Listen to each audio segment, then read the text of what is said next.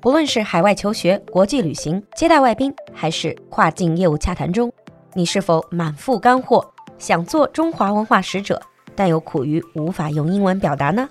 酒馆全新迷你板块 China Story，用英语说中国，双语播出，适合不同段位的你。让我们一起讲述有趣有料的中国故事。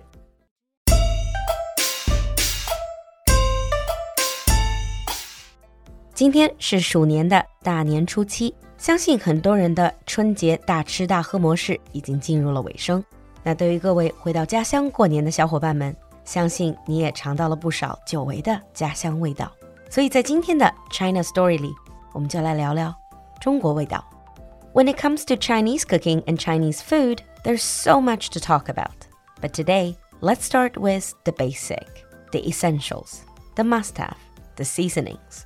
所以今天我们就从油盐酱醋说起。It's very easy to understand that people in different regions and different countries eat different food, but fewer people realize that they also use completely different seasonings. 一般我们说到饮食文化的差异，很多人想到的首先是食材，实际上不同的国家用到的调料也会大有不同。If you step into a Chinese kitchen, let's look at the essentials. Of course, we need to start with soy sauce. 酱油，对于中国人来说，酱油有 dark soy sauce and light soy sauce，老抽和生抽。其实中餐都用酱油，但是酱油里的含盐量也不小，所以比较关注健康的人可能还会用 reduced salt soy sauce，减盐的酱油。The next essential would be vinegar, 醋。The Chinese vinegar is very different from the vinegar you see in the West. In China, we use rice vinegar because it's made from rice. 中国用的醋一般是粮食醋. It has a very sharp taste. 中国的醋通常用于炒菜. If you go to the West, for example, Europe, the most commonly used vinegar would be balsamic vinegar. 欧洲多用一种意大利的醋叫 balsamic vinegar. Made from fruit, balsamic vinegar tastes much, much sweeter and is usually used in salad. Balsamic vinegar 是用葡萄做的一种果醋，味道比较甜，通常用来拌沙拉。除了酱油和醋，the next one will obviously be cooking wine. 料酒有时候也叫绍兴 wine due to its origin. You can use it to stir fry and also to marinate. 既可以用来做炒菜用 stir fry or to marinate. 也可以用来腌制食材。Another commonly used seasoning, which originally is mostly seen in Cantonese food，最初在粤菜里很常用的一种调料叫做 oyster sauce，蚝油，but now it's widely used in a number of Chinese dishes. Another common type is sesame oil, 麻油. You see it in Chinese salad and soup a lot. 中国有很多地方都无辣不欢，so another common seasoning in a Chinese kitchen is chili sauce or chili paste，辣椒酱。可能大家还看过 pepper 这个词，但是如果是说比较辣的这种辣椒，一般都会用 chili。So chili sauce, chili paste.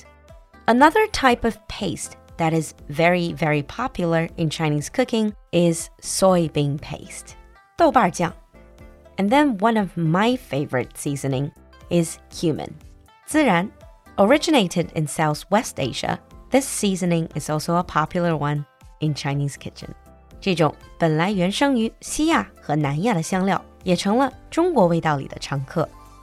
Some people, especially older people, they like to add 味精. In English, this is MSG. 英文里把味精就叫做 MSG，是一个缩写。 one thing to note is that many people in the West don't really eat MSG because they think it's not healthy and also because some people have allergic reaction to MSG. 那国外很多人不吃味精，因为觉得不太健康，而且有人会对味精产生比如过敏这样的不良反应，所以很多做外国人生意的中国餐馆如今也会专门声明 No MSG.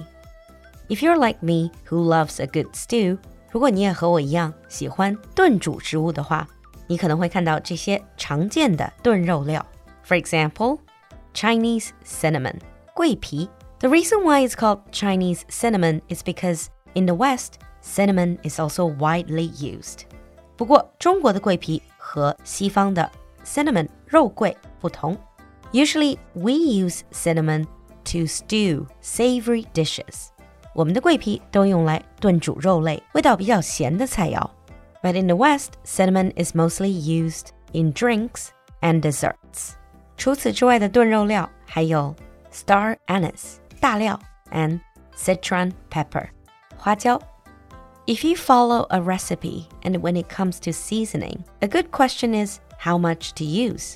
如果你跟着菜谱做菜，一个大问题是这些调料到底用多少。中式的菜谱通常说的比较模糊，比如少许、小勺、大勺。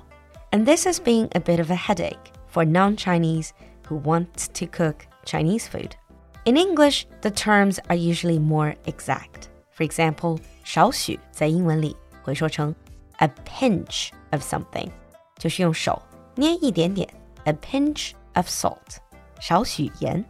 小勺通常是 teaspoon 或者缩写成 TSP， 大勺呢则是 tablespoon，TBSP。This will also help you understand English recipes a lot better. So, out of all the Chinese cooking essentials, which one is your favorite? 那最后告诉大家，在每期用英语说中国这个新板块的结尾，我们都会给大家一个小小的问题。本期的问题是：川菜里常见的麻辣用英文到底怎么解释呢？期待你的留言和翻译， 你的舞台等着你来。我们下期见。